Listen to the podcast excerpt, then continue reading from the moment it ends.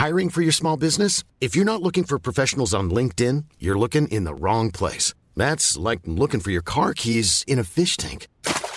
LinkedIn helps you hire professionals you can't find anywhere else, even those who aren't actively searching for a new job but might be open to the perfect role. In a given month, over 70% of LinkedIn users don't even visit other leading job sites. So start looking in the right place. With LinkedIn, you can hire professionals like a professional. Post your free job on linkedin.com slash people today. Radio, con la H que sí suena y ahora también se escucha.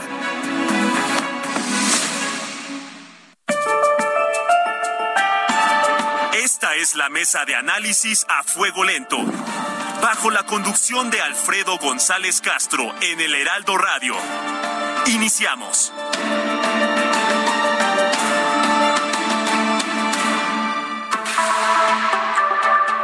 Son las nueve de la noche en punto, tiempo del centro de la República. Muy buenas noches, bienvenidas, bienvenidos a esta mesa de opinión. Los saluda su servidor y amigo Alfredo González Castro con el gusto de cada martes comentarle que estamos transmitiendo desde nuestras instalaciones acá en el sur de la Ciudad de México a través del 98.5 de su frecuencia modulada con una cobertura en prácticamente todo el territorio nacional y también allá en los Estados Unidos.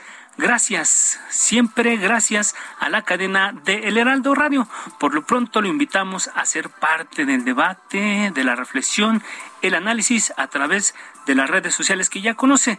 Lo invitamos a ser parte de nuestra comunidad digital y también como cada martes saludo a mi colega y amigo Isaías Robles, quien me acompaña en la conducción de este espacio y nos va a platicar sobre los temas de hoy. ¿Cómo estás? Muy buenas noches, Isaías. ¿Qué tal, Alfredo? Muy buenas noches. Buenas noches a todo nuestro público. Pues hoy tenemos un programa con muchísimos temas. Vamos a hablar de las medidas que se anunciaron el día de hoy para pagar la sed en el estado de Nuevo León y especialmente en Monterrey. Hubo un evento importante allá. Tendremos todos los detalles. Vamos a preguntarnos qué pasó con el Parlamento abierto para la reforma electoral que estaba programado para iniciar el día de hoy y simplemente no ocurrió. Vamos a darle seguimiento. Hace una semana platicamos ampliamente sobre sobre lo que estaba ocurriendo, este infierno en el supuesto santuario allá en el Ajusco, donde estaban eh, muchos felinos eh, en el completo abandono. Vamos a ver qué pasó con este caso del Black Jaguar White Tiger y vamos a hablar también de un fenómeno maravilloso que está impactando a todo el planeta, Alfredo, las imágenes del espacio profundo que nos dio el telescopio web y también, por todas las portadas de los periódicos. Están todos, sí, efectivamente, una imagen impresionante, una serie de imágenes que estamos conociendo desde el día de ayer. Y por último vamos a hablar de la negativa para comprar Twitter. Finalmente Elon Musk dijo, no me interesa. Hablaremos también de todo ello a partir de este momento y hasta las 10 de la noche. Así es, Isaías, y va, arranquemos ya sin más preámbulo, entremos de lleno al primer tema, como bien lo decías, ante las escasas lluvias en Nuevo León y los bajos niveles de agua en las presas que ha provocado la, la adopción de medidas de raciocinio del líquido, la Comisión Nacional del Agua, el Gobierno del Estado y productores industriales y agrícolas acordaron, como bien lo decías, hoy un proyecto integral que incluye acciones de corto, mediano y largo plazo. El evento estuvo encabezado por el titular de la Conagua, Germán Martínez Santoyo, el gobernador del estado, Samuel García, y los secretarios de Seguridad, Rosa Isela Rodríguez, y de Gobernación, Adán Augusto López Hernández, con la asistencia de representantes, ya lo decíamos, de los sectores industrial, agrícola y social. Para analizar precisamente los alcances de este acuerdo, nos enlazamos vía telefónica con el arquitecto Juan Ignacio Barragán, director general de Servicios de Agua y Drenaje de Monterrey. Arquitecto, gracias, muy buenas noches. Muy buenas noches, Alfredo. Aquí a la orden, eh, con mucho gusto los atendemos. Ya lo decíamos, una noticia muy importante y, y, uno de los puntos del acuerdo fue que los sectores industrial y agrícola compartieran parte del volumen de agua que actualmente usan. ¿Cuál es el volumen que darán estos, estas entidades? Pues en este momento ya tenemos eh, firmados convenios eh, con el sector industrial para un volumen de aproximadamente 600 litros por segundo, con eh, los agricultores del distrito 031, Las Lajas, ellos estarán aportando 12 millones de metros cúbicos, esto es aproximadamente 400 litros por segundo. Y con los agricultores de la región citrícola, los municipios de Montemorelos y Terán, eh, vamos a tener un volumen de aproximadamente mil litros por segundo durante periodos eh, críticos de que comienzan el, el 27 de julio. Vamos a comenzar a disponer de ese volumen. Así es. Eh, arquitecto Juan Ignacio Barragán, le saluda Isaías Robles. Buenas noches. ¿Es posible eh, todavía extraer agua del acuífero por medio de pozos? Eh, ¿Cuántos se tendrían eventualmente identificados y qué volumen de agua aportarían precisamente para aliviar esta crisis? Sí, seguimos extrayendo agua de pozos.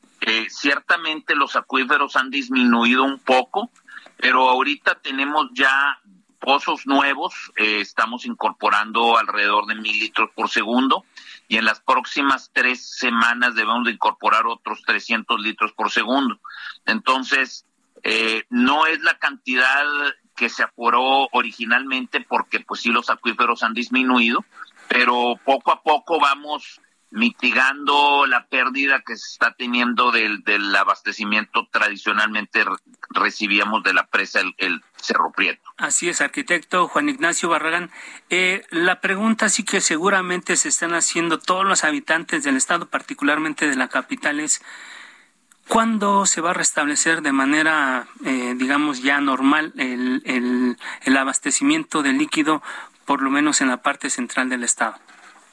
Pues mire, para poder regresar al abastecimiento eh, ordinario, que como ustedes saben aquí en Monterrey es de 24 horas al día, los 7 días de la semana y agua de calidad potable, requerimos de una precipitación muy importante de tipo tormenta tropical o incluso huracán.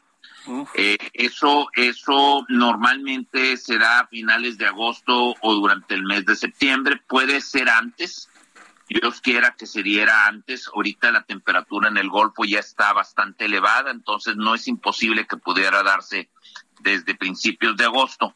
Pero tradicionalmente las lluvias más fuertes comienzan por ahí del 20 de agosto. Ahora, antes que esto, pues están haciendo diversas acciones que si bien no permiten regresar al abastecimiento las 24 horas, sí pensamos que progresivamente vamos a ir incrementando el abastecimiento. Ahorita nuestra mayor preocupación en los próximos 15 días es que mientras recibimos el agua que nos va a favorecer el sector agropecuario, que está programada a partir del 27 de julio, pues sí vamos a estar en una situación bastante difícil que está afectando aproximadamente un 10% de la población. Así es. ¿Cómo está en estos momentos, eh, arquitecto, el tema justo del abasto? ¿Por cuántas horas está al día recibiendo la población el líquido? Eh, cuán, eh, en fin, y, qué nos puede, usted nos dice todavía que vamos a tener unas semanas difíciles, ¿no? En este sentido, ¿por cuánto tiempo? ¿Hasta, hasta julio más o menos? ¿Hasta finales de este mes? Así es, mire, ahorita el 90% de la población aproximadamente está recibiendo agua de las 5 de la mañana a las 12 del mediodía. Algunas personas que tienen la fortuna de estar cerca de alguno de los pozos pueden tener agua incluso las 24 horas, pero digamos que es algo relativamente marginal, ¿no? Eh, eh, el 10% adicional está siendo surtido a través de pipas y de cisternas se han instalado, hemos instalado más de 400 cisternas de 10 mil litros y tenemos más de 300 pipas eh, abasteciendo las zonas que son áreas de la ciudad en, en, una buena medida son colonias de origen irregular, algunas otras son colonias que están muy alejadas o con una topografía muy elevada y no nos llega el agua por la situación de la presión que estamos manejando.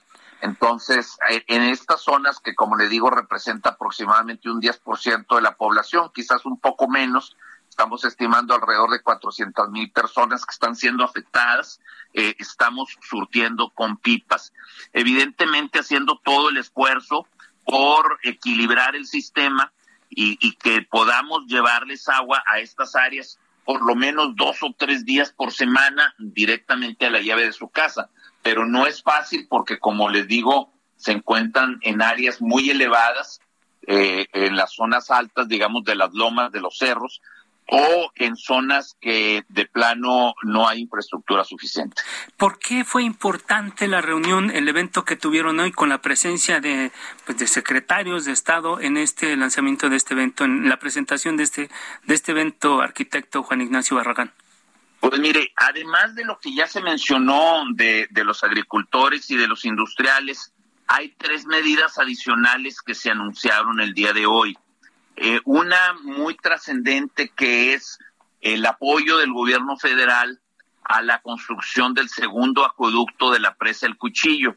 Le comento que la presa El Cuchillo es la presa más grande que tenemos en Nuevo León y en esa presa no tenemos problema de, de escasez de agua. Ahí tenemos ahorita un nivel pues superior a los 500 millones de metros cúbicos de agua, pero solamente se le pueden extraer 5 metros cúbicos por segundo y el acueducto actual está muy dañado. Eh, hemos tenido incluso grandes problemas de fugas que se han estado reparando, pero ya es un acueducto que requiere un mantenimiento general. Entonces, el, el, el eh, secretario de Gobernación anunció el apoyo a partir del año 2023 de la Federación para la construcción de un segundo acueducto paralelo al actual que nos ayude en una primera instancia nos permita darle mantenimiento al vigente y que no tengamos un problema que sería dramático para la ciudad si nos fallara ese acueducto. Gracias, gracias, perdón, que, concluya, por favor. No, Y las dos noticias que también se comentaron, aunque no fueron presentadas en, a nivel público, es que se nos iba a autorizar extraer agua de otros dos ríos que tienen un pequeño caudal, el río Ramos y el río Santa Catarina, caudales del orden de 500 litros por segundo, que digamos a mediados del mes de agosto vamos a estar incorporando. Entonces la suma de estas, de estas acciones, si bien como les digo, no reemplazan totalmente a la presa Cerro Prieto, pero sí nos ayudan a, reducir de manera considerable eh, el, el faltante y de esta manera poder surtir de una mejor manera a la población. ¿Hay riesgo, arquitecto, de conflictos sociales? Hemos visto escenas en las últimas semanas en donde la gente se pelea literalmente. Hay un, hay un enfrentamiento entre personas, entre mujeres que se estaban peleando por el agua o de repente, pues también cuando había, oportunidad y hubo, hay alguna fuga, este, la gente iba y se bañaba, en fin, ¿hay riesgo de un conflicto social a, partir de, de, estas medidas para racionar el agua en, en el Estado? Mire, hace algunas semanas eh, teníamos apenas 80 o 90 pipas y, no teníamos todavía instaladas las cisternas. Eh, la diferencia, digamos, de aquellas escenas que ustedes presenciaron a, a, a, la actualidad es que ahora estamos trabajando con más de 300 pipas, lo cual nos representa un esfuerzo financiero muy importante y ya se instalaron más de 400 cisternas. Ciertamente no es lo que la gente espera del servicio de agua y drenaje de Monterrey, pero sí nos permite que la gente pueda tener acceso al agua de una manera eh, pacífica y ordenada.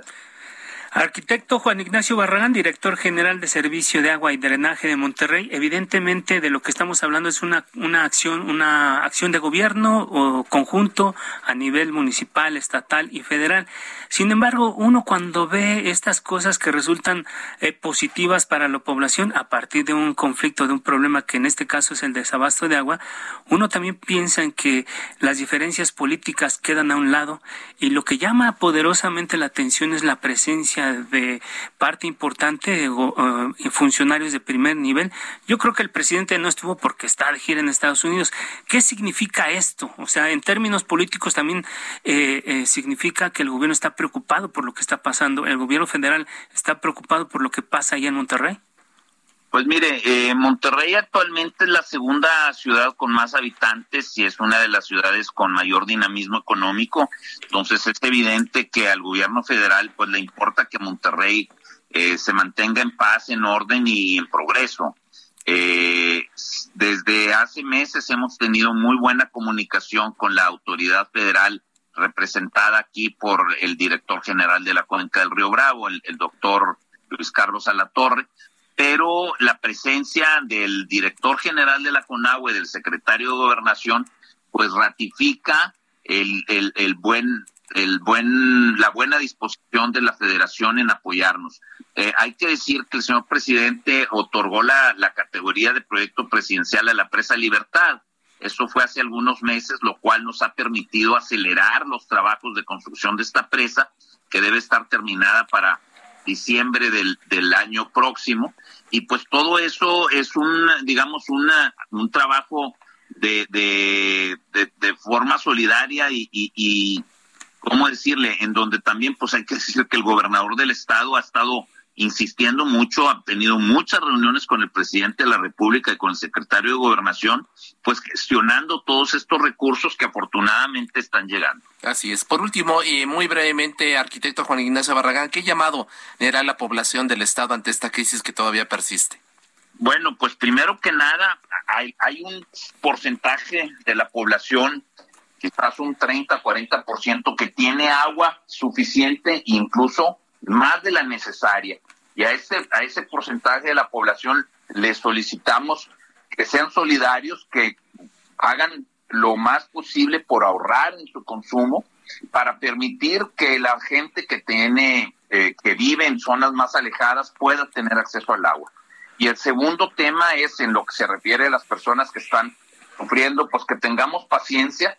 Estamos haciendo nuestro mejor esfuerzo por llevarles el agua ya sea a través de pipas y cisternas y lo más pronto posible podérselas regresar a través de las líneas de, agua y drenaje ordinarias. Así es. Eh, sí, perdón, concluya por favor. Eso, con, eso concluiría. Gracias. Arquitecto Juan Ignacio Barragán, director general de Servicios de Agua y Drenaje de Monterrey, muchas gracias por darnos detalles de este importante acuerdo establecido hoy allá en la entidad. Muchas gracias para servirle, estoy a la orden. ¿eh? Gracias. 9 con 16. A fuego lento. lento. Isaías, amigos del auditorio, vamos a otro tema. Ya lo decías tú al arranque de este espacio, de este primer bloque, la Junta de Coordinación Política de la Cámara de Diputados había anunciado para hoy el inicio del Parlamento abierto para analizar y discutir la iniciativa del presidente Andrés Manuel López Obrador en materia político-electoral.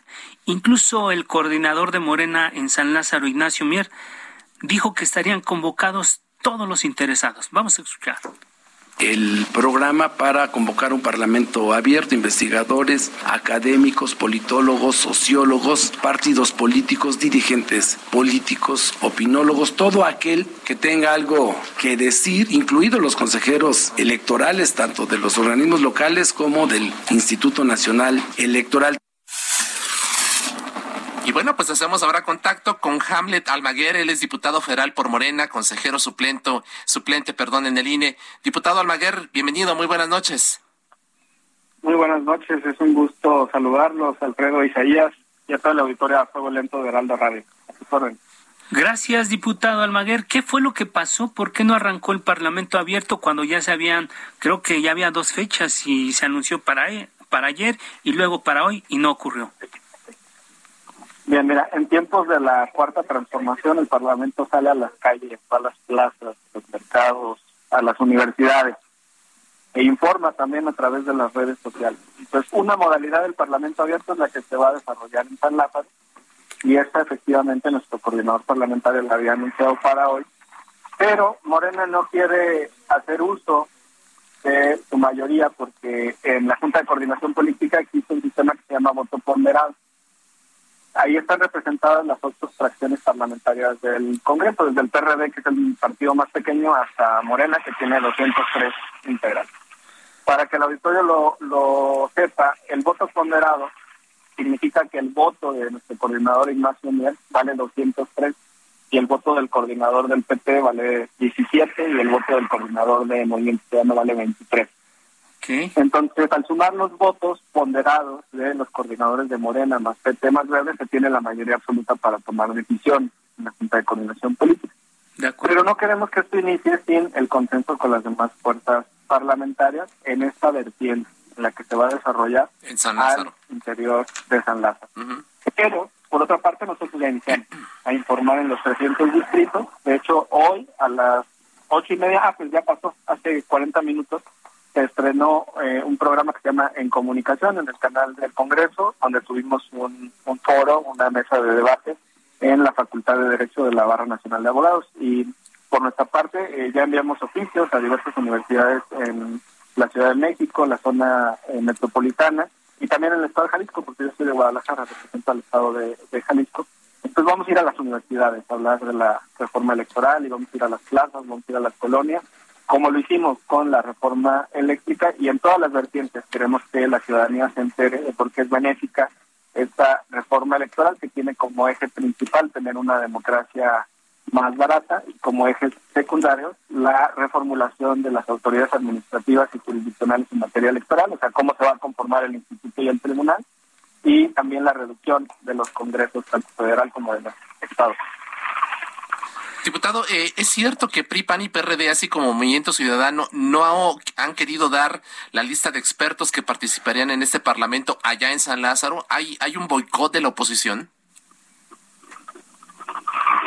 Pues mira, yo creo que quieren retrasar la discusión, pero nosotros eh, no vamos a esperar eso. Como se decía, ya iniciamos con las universidades y vamos a seguir con ese ritmo también a través de estos espacios tan valiosos que ustedes nos brindan, pues informamos de las bondades de la reforma electoral. Ojalá, ojalá que todos los partidos políticos sean generosos y presenten pronto sus propuestas que van a ser valoradas y votadas por la Junta de Coordinación, pero habrá mesas secundarias y también vamos a hacer foros en los congresos estatales. Nosotros vamos a organizar uno en el Congreso local del Estado de Jalisco. Muchos congresos locales no están en receso, por ejemplo. Así Cerca de 25 congresos están en, en funciones en este momento, mientras en San Lázaro estamos de receso de verano. Diputado Almaguer, eh, la oposición, los partidos de oposición, PRI, PAN y PRD particularmente, hicieron este, este, convocaron a esta parálisis legislativa y aquí, bueno, eh, ya dijeron que ellos no van a votar eh, por la reforma electoral. La pregunta concreta es, ¿la reforma electoral correrá la misma suerte que la reforma eléctrica que no fue aprobada? Mira, nosotros no dependemos de los partidos políticos de oposición, dependemos de la ciudadanía y por eso la vamos a informar. Creo que tuvieron un costo político muy alto con la votación de la reforma eléctrica y los resultados se vieron en, las elecciones del pasado mes de junio en la que resultamos ganadores como movimientos en cuatro de las seis entidades federativas y lo es por número, pero además eh, el mayor porcentaje de población, porque las entidades más pequeñas por población eran precisamente Aguascalientes y Durango, que tienen un millón trescientos mil un millón mil habitantes. Entonces, eh, las victorias de Morena son sobre más de 10 millones de habitantes y las victorias de la oposición sobre cerca de 3. Y ahora que vienen dos elecciones tan importantes como Coahuila y Estado de México, pues toda esta información que va a brindar a la ciudadanía sin duda tendrá un veredicto en las urnas. Yo no entendería por qué los partidos de oposición van a estar en contra de una reforma que le quite dinero a los partidos políticos y se lo dé a la gente en vacunas, en becas, en educación, en salud, en infraestructura. Son temas más importantes que los privilegios que tienen los partidos políticos. Así es. Finalmente, diputado, y ya estamos a punto de concluir eh, su participación, la apuesta de Morena será por la salida del consejero presidente Lorenzo Córdoba y de los consejeros eh, Adriana Favela, José Roberto Ruiz y Ciro Morayaba en, en abril de 2023. ¿Es cierto que Morena y la 4T quieren un INE a modo? No, mira, el instituto evoluciona, se transforma de un INE a un Instituto Nacional Electoral y de Consultas, y esto es porque la Constitución también ha cambiado. Ahora el artículo 35 establece los derechos a la consulta, que ya tuvimos un paz, ¿no? La de actores políticos del pasado, conocida como presidentes, y la de la revocación de, de, mandato. Entonces se trata de una evolución del Instituto Electoral y a nadie le tiene que sorprender. En la reforma judicial de, del 93, 94, cuando estaba por entrar en vigor el Tratado de Libre Comercio, hubo un cambio total en la integración de la Suprema Corte de Justicia de la Nación, con la excepción de un par de integrantes, se redujo también el número de integrantes de la Corte y se reorganizó el Poder Judicial. Entonces es normal que después de un ciclo las instituciones tengan que sufrir una, una transformación, pero se fortalece una institución porque ejercería facultades a nivel nacional. Los que sí desaparecerían serían los 32 institutos electorales locales que no tienen razón de ser, los mini-INES, son conocidos como los OPLE, y que le cuestan a la ciudadanía en su conjunto 13.261 millones de pesos. Eh, como te decía, yo soy de Guadalajara. El presupuesto total de Guadalajara para el 2022 es de 9.800 millones. Es decir, los minines le cuestan más al pueblo de México que el presupuesto total de la segunda ciudad más importante del país. Así es. Diputado Hamlet. Así es. Gracias. Diputado Hamlet Almaguer, diputado federal por Morena, consejero suplente en el INE. Gracias por esta plática en el Heraldo Radio y por supuesto vamos a estar muy pendientes del avance de esta, del análisis de esta iniciativa tanto en las calles, que en la plaza pública, como usted ya nos dijo, como en el propio Palacio Legislativo. Gracias por lo pronto, muy buenas noches. Ahí está el, agradezco mucho. Gracias, diputado. Ahí está el tema y lo que lo que resta por saber es qué va a pasar con los eh, magistrados que terminan y los consejeros que terminan. Vamos a hacer una pausa, no le cambie y regresamos con la segunda parte de esta mesa de análisis.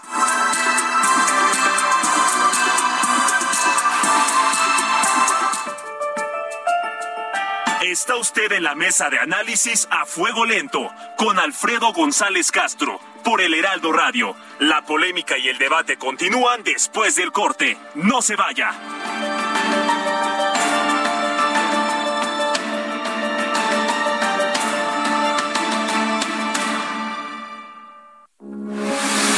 Radio 98.5 FM, una estación de Heraldo Media Group. Transmitiendo desde Avenida Insurgente Sur 1271, Torre Carrachi, con 100.000 watts de potencia radiada.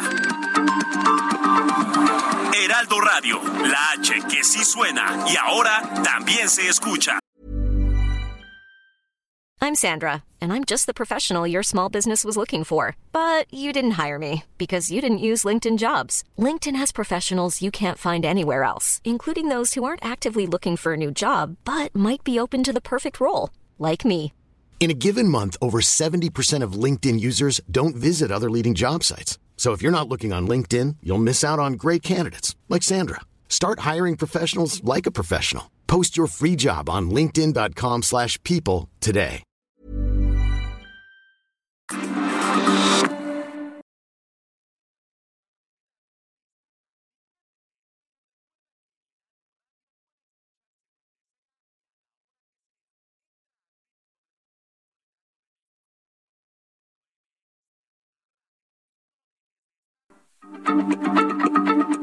Heraldo Radio, la H se lee, se comparte, se ve y ahora también se escucha.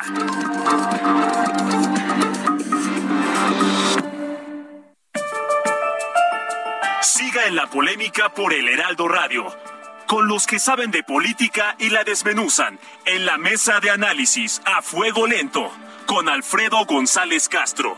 Regresamos.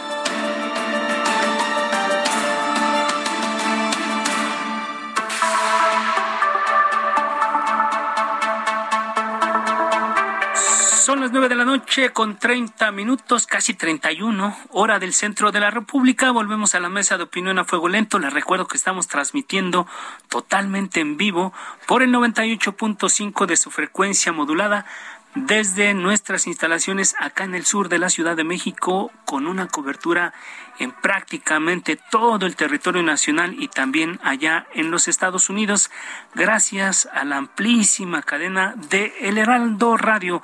Isaías, estamos de regreso en esta segunda parte de la mesa de análisis, de opinión y de reflexión y de debate tema muy importante del que vamos a hablar y que ya se abordó la semana pasada. Así es, Alfredo, hace precisamente una semana en estos micrófonos hablamos del abandono y el maltrato de la Fundación Black Jaguar White Tiger a más de 200 felinos salvajes y animales en peligro de extinción en un supuesto santuario ubicado en San Miguel Ajusco, en la alcaldía Tlalpan. El supuesto santuario, que en realidad pues, era un infierno, albergaba animales prácticamente en los huesos y cuyo metabolismo estaba paralizado por lo que necesitaban atención médica urgente. Hoy retomamos el caso con quien hizo la denuncia de manera original, Arturo Islas Allende, activista ambiental. Arturo, ¿qué tal? Bienvenido, muy buenas noches. ¿Cómo están? Muy buenas noches. Gracias al Heraldo por, por este espacio tan valioso. Gracias, Arturo Islas. Pues, eh, ¿por qué no nos pones al tanto de la situación una semana después? ¿Cuál es la situación actual de los animales? ¿Cuántos permanecen todavía en el supuesto refugio de la Jusco? ¿Y qué ha pasado? Pues más de 180 animales ahí continúan. Eh, ha pasado que, bueno, las autoridades mexicanas están pues tratando de, avanzar con los procesos legales que conciernen a una situación tan delicada, ¿no? Imagínense hacer fichas técnicas, registros de, de, de 200 animales en condiciones tan críticas y bueno, pues ahora están eh, pues veterinarios, eh, gente de la Profepa, trabajando pues de sol a sol para que los animales tengan pues, las, las atenciones que no tuvieron durante todo este tiempo. Los pronósticos son reservados y, lastimosamente que esto es lo, lo, que se vuelve un, un tema bastante eh, delicado para todos los que amamos a los animales y a la naturaleza eh, pues todavía no tenemos detenido, ¿no? Que creo que eso es sumamente grave y, es esta presión que queremos ejercer para que el maltrato animal tenga muchísimas más preferencias en el Código Penal y los maltratadores pues lleguen a pagar las consecuencias rápidamente. Así es. Eh, eh, ¿Tienes conocimiento de la muerte de alguno de los animales a partir de la intervención que hizo la Profepa la semana pasada? Porque afortunadamente no, no, no hay bajas. Okay. Eh, yo, yo no soy el, el, el, indicado para poder decirte los procesos médicos que se están llevando a cabo. Sin embargo, sabemos en esta coadyuvanza con las autoridades mexicanas que no, no tenemos bajas, que el zoológico de Chapultepec ha hecho una labor importantísima ellos recibieron a 10 ejemplares que estaban en un estado crítico. Han hecho un gran trabajo el director del zoológico, Fernando Wall. Y la otra parte interesante, bueno, pues es toda esta línea de coalición y corrupción que viene desde adentro de las autoridades que fueron promotores de este santuario desde la administración de, de Rafael Paquiano, ¿no? Que era el secretario de Medio Ambiente del presidente Enrique Peña Nieto. ¿Y por qué permitieron tantas irregularidades, entregas de custodias y que se pasaron por arriba la ley porque hay, hay una investigación que está corriendo a cabo. Ya lo decías, Arturo Islas, eh, 180 animales siguen allá en el Ajusco, pero entendemos que la son los mismos que rescató la Profepa porque se hablaba de 190 felines mayores, leones africanos, leones blancos, tigres, jaguares y pumas, 17 primates y dos coyotes.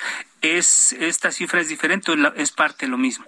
No, es parte de lo mismo. Ahí te faltaron, por ejemplo, mencionar a los cervales o al mono capuchino o al... Eh, hay, hay diferentes especies ahí. De lo que está ahorita ya en aseguramiento de las autoridades mexicanas, todo está vivo. Eh, los más críticos siguen en este hospital veterinario de, y en estas cuarentenas del zoológico de Chapultepec. Y bueno, yo creo que la voluntad de todos es que a ninguno le pase nada y que después del calvario que han sufrido y las el, el maltrato animal al que han estado sometidos, pues queremos todos que los animales estén bien y que los destinos sean los correctos en la decisión de las autoridades, ¿no? ¿Es, cierto, Arturo, que se hallaron fosas con presuntos restos de leones y tigres? Mira, hay una ya eh, aseguramiento de las zonas en donde los testigos eh, mencionan que existen estas fosas. Hay fotografías que han filtrado ex trabajadores de, las fosas, algunas he compartido un par yo, he sido también discreto para no entorpecer eh, las labores de las autoridades. Eh, tristemente hay momentos en donde pues la labor de un activista no es hacerles la chamba de investigación, sin embargo, por eh, el asesoramiento de los abogados que están trabajando en la investigación y codo a codo con las autoridades, la recomendación es mantener ciertas cosas todavía eh, pues eh, bajo la discreción para que se pueda actuar conforme a la ley en el momento que esto suceda. Se dice que esta semana van a empezar las excavaciones. Hay otro lugar también en el Ajusco en donde también se va a comenzar a trabajar, que fue una, un, lugar también de, la, de dicha fundación en donde también se presume que encontrarán huesos. Eh, ya, ya hay estas visitas de la FGR y, y tendremos que esperar a que ellos den los partes de lo que se está mencionando. Justo de esto, Arturo, eh, ya decías tú que todo esto obedece a una práctica de corrupción de administraciones anteriores y, y, también decir que en la Ciudad de México se está tipificado el, el maltrato animal como, como una, con sanciones como un delito. Sin embargo, parece que todavía falta mucho por avanzar en ese sentido. Pero yo te quiero preguntar particularmente, ¿hay avances en la denuncia contra Eduardo Serio, el dueño del santuario, o entre comillas santuario? Claro, claro, y también son delitos que tendrá que seguir las autoridades por oficio y sin denuncia, ya que se están incurriendo bastantes eh, problemáticas eh, en, y, y, y, se está incurriendo en diferentes inconsistencias, ¿no? Desde el maltrato animal hasta que se empiece a ver eh, dónde quedaron esos fondos, eh, si hubo desvíos de fondos, la correlación que puede existir también eh, con el tráfico ilegal de especies. Creo que es, es algo que va y que nos supera muchas veces a los ciudadanos en cuanto a tener que ser los que denunciamos, los que hacemos el movimiento, los que trabajamos en la inspección, los que sacamos esto a la luz pública y además tener que hacer el trabajo para que estos tipos pisen la cárcel.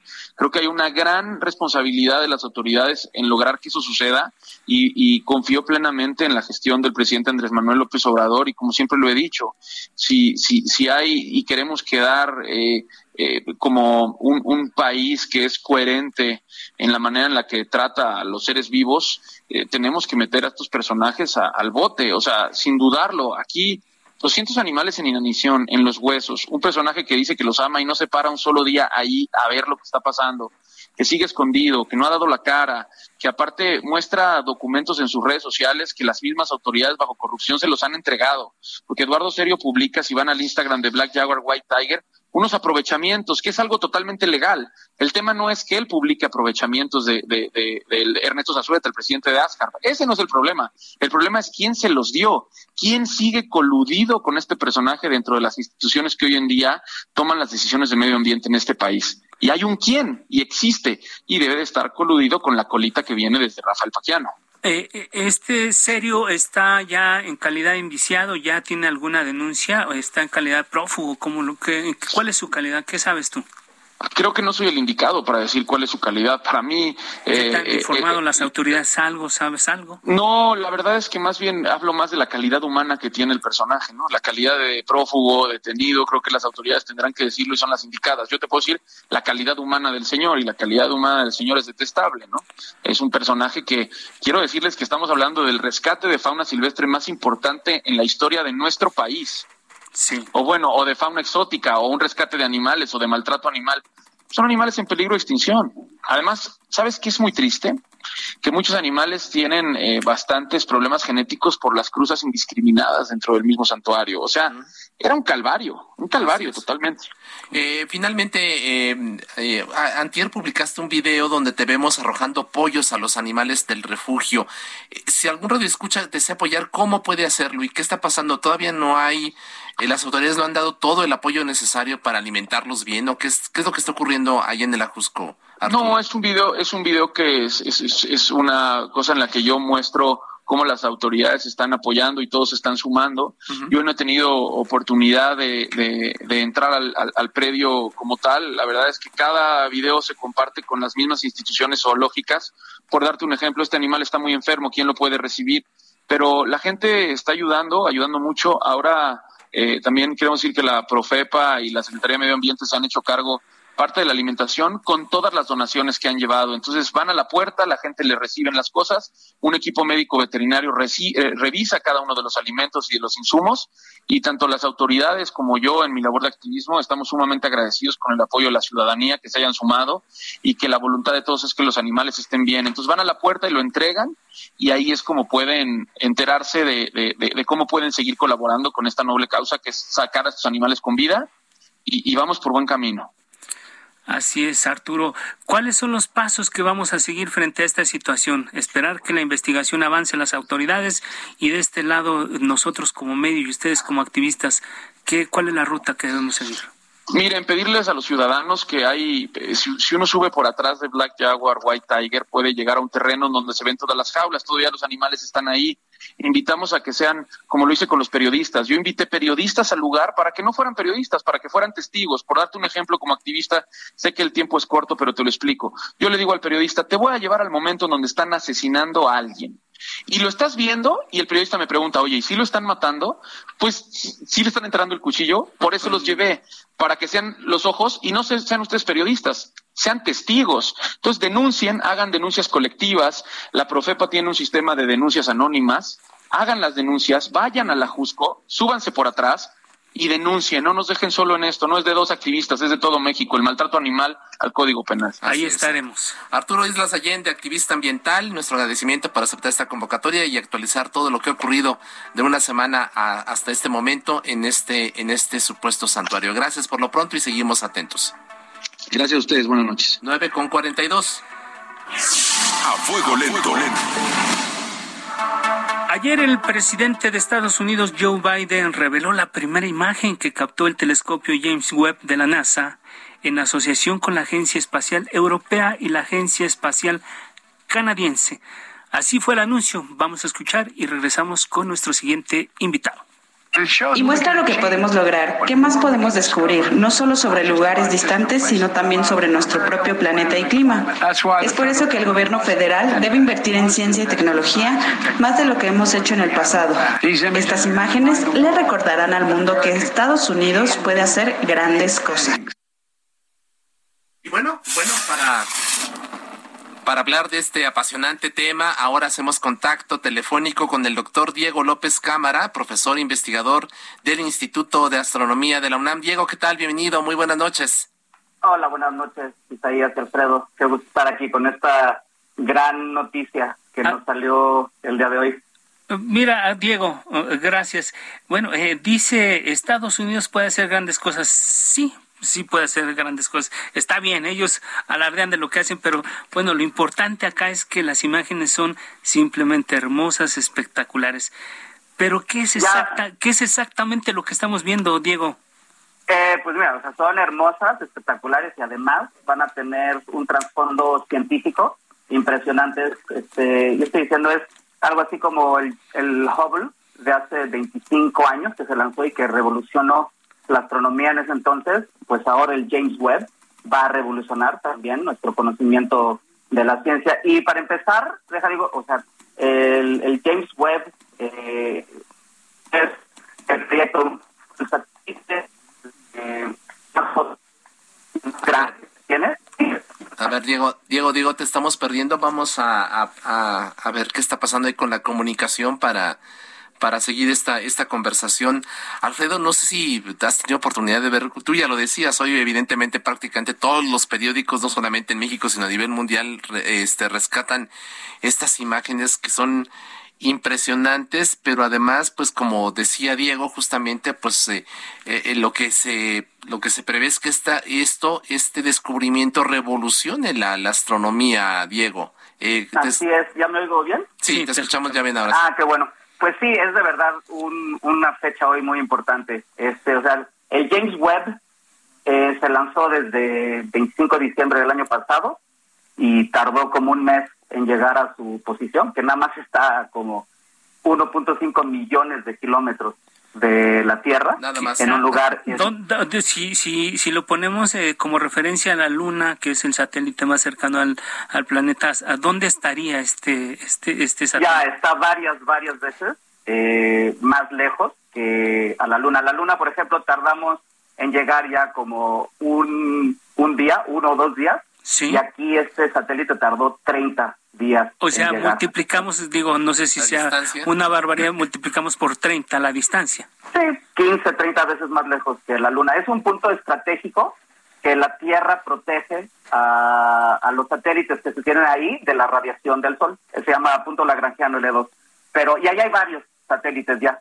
Pero aquí lo importante es el James Webb, entonces es un telescopio, esto hay que, que dejar claro, observa en el infrarrojo. Entonces no observa en el rango visible como no observamos los humanos, ni como observa el, el Hubble.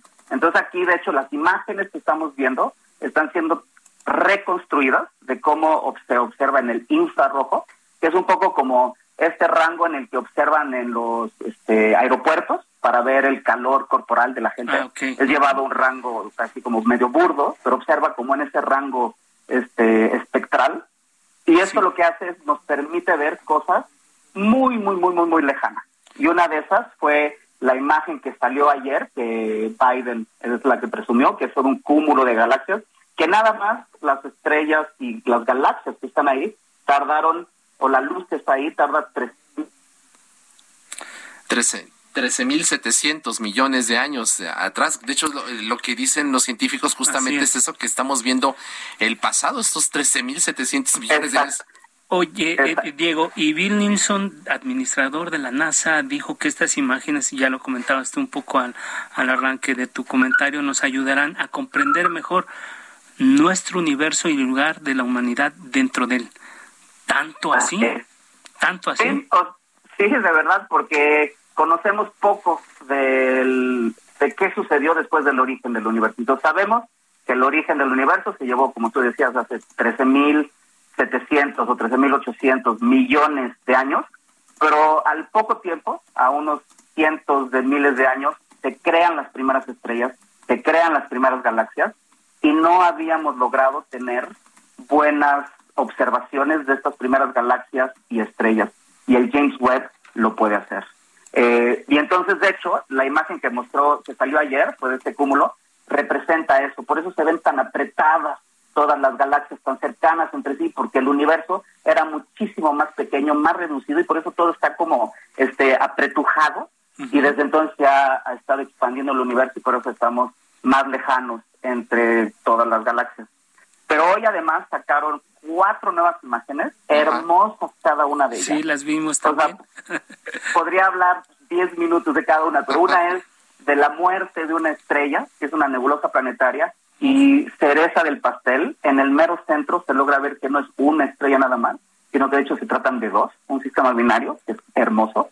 Otra es no de nacimiento de estrellas, sino de, digo, de muerte de estrellas, sino de nacimiento de estrellas, que es la nebulosa Carina, que es un montón de polvo, un montón de gas, y ahí están haciendo miles, millones de estrellas, y se ve un montón de turbulencia y detalles hermosos que antes no lográbamos ver.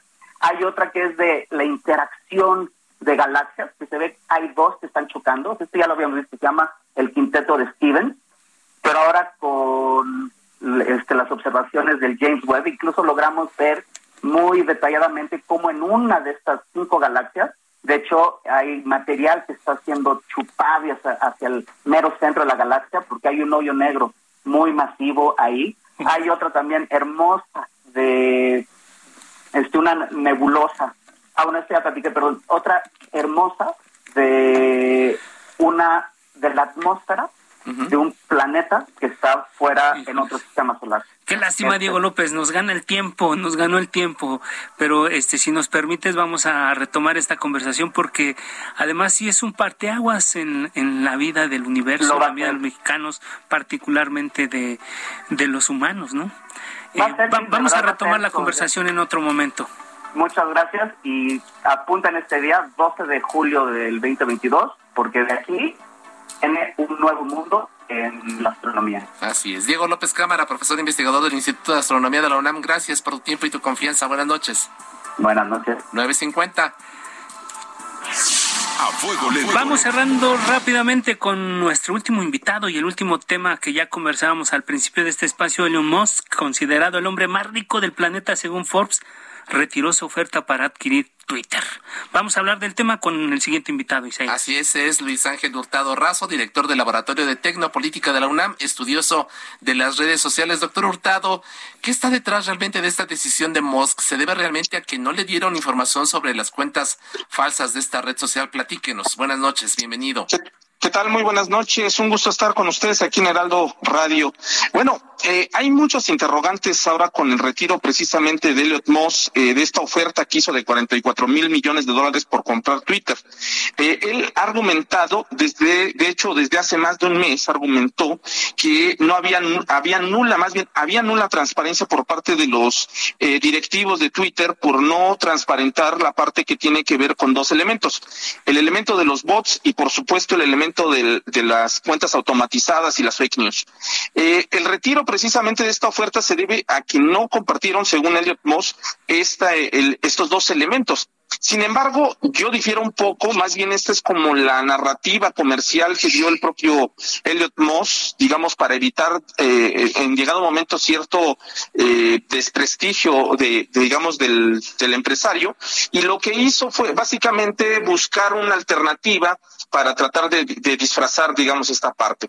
Creo que el principal elemento que caracteriza a Elliot Moss, digamos, de no, no, no querer adquirir Twitter es por la pérdida, digamos, que tuvo en los últimos meses en cuanto a sus activos en sus diferentes empresas. Esto por el desprestigio que se le generó por eh, querer comprar primeramente la, la, la, esta red social y por supuesto por todas las ideas que traía al, digamos, al querer desarrollar eh, o aplicar cuando adquiriera eh, Twitter. Dos, en primer en, ese sentido, sí, lo escucho, lo escucho. adelante, adelante, termina la idea, por favor. Sí, eh, y en ese sentido, eh, la pérdida que tuvo, de hecho, fue de los multimillonarios, según Forbes, que más dinero perdió, digamos, en los últimos meses. En la bolsa de valores fue eh, una pérdida tras pérdida tras pérdida, derivado precisamente de esta oferta pública que hizo de los 44 mil millones de dólares por Twitter. Bueno, por, ya, lo, ya lo decías, bueno, una pérdida, 7% cayeron las acciones de esta red social. En realidad, en este momento, brevemente, ¿es Twitter es un buen negocio, Luis Ángel? Mira, eh, creo que en este momento eh, Twitter no sería un buen negocio si tú lo piensas desde el punto de vista económico, que era la apuesta de Elliot Moss. Eh, más bien es una apuesta a dos factores, al ámbito político, porque es la red social donde se comunica precisamente el círculo rojo de los diferentes gobiernos en, todo el mundo, y por otra parte también es que tiene que ver con el movimiento social. Twitter pues es la red sociodigital que más, digamos, genera tendencias en el espacio público digital.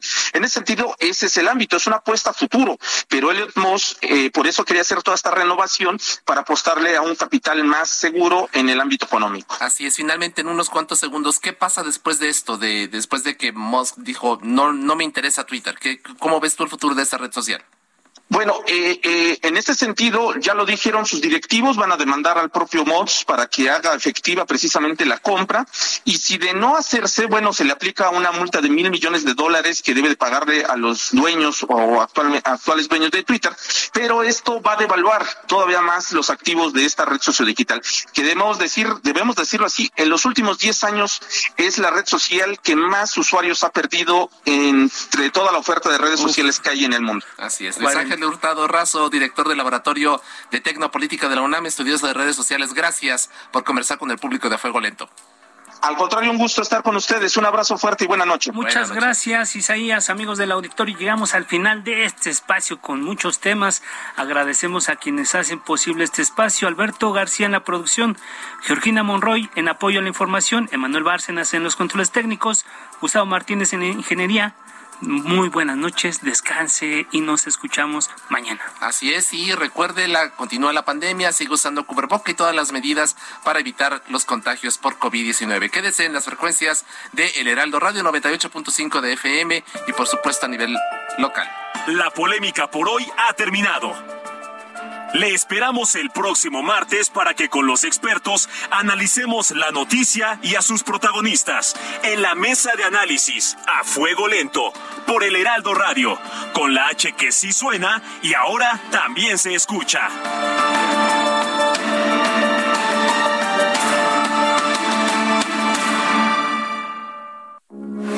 Heraldo Radio, con la H que sí suena y ahora también se escucha.